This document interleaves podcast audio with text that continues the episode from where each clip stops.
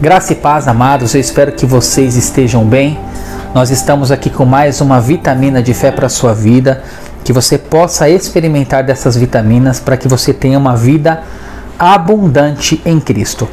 1 Tessalonicenses, capítulo 5, versículo 18. Em tudo, deem graças, porque esta é a vontade de Deus para vocês em Cristo Jesus. E hoje a nossa vitamina, nós queremos falar um pouquinho sobre gratidão ao Senhor. Nós estamos passando por um momento muito difícil e às vezes a gente se pega reclamando de muitas coisas. Nada tá bom, meu salário tá muito baixo.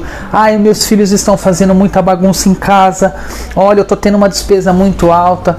A gente sabe que a gente teria tribulações nesse mundo, a gente sabe que por problemas a gente passa, mas a gratidão, amados, ela não pode fugir do meu e não pode fugir do seu coração. E eu quero deixar essa manhã para você essa vitamina para que você não se esqueça de ser grato ao Senhor todos os dias pela sua vida, pela sua família, pelo seu trabalho. Se você ainda não tem trabalho, está desempregado no momento, já seja grato pela porta de trabalho que o Senhor vai abrir para a sua vida. E eu quero deixar um desafio para vocês essa manhã para que todos os dias, a partir de hoje, até o último dia de vida que nós tivermos, que antes de qualquer coisa, quando eu e quando você acordar, a gente seja grato ao Senhor. Agradeça ao Senhor. Senhor, existe um livro um pouquinho antigo chamado Bom Dia Espírito Santo.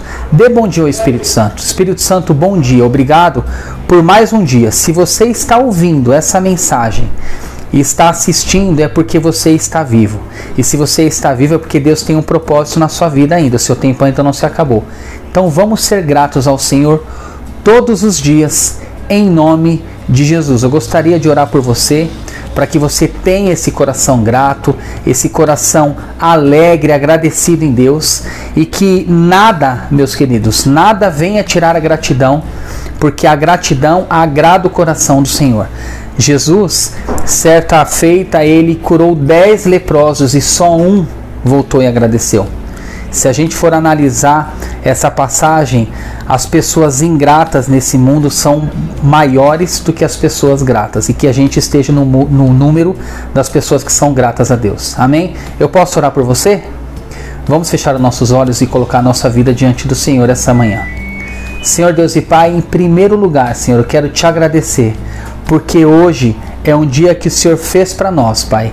E só por isso nós já somos gratos ao Senhor, Pai, pela vida que o Senhor nos deu. Nós somos gratos porque nós conhecemos o Evangelho, Pai, que nos tirou do mundo, Pai, e nos trouxe para a luz que é Cristo, Senhor.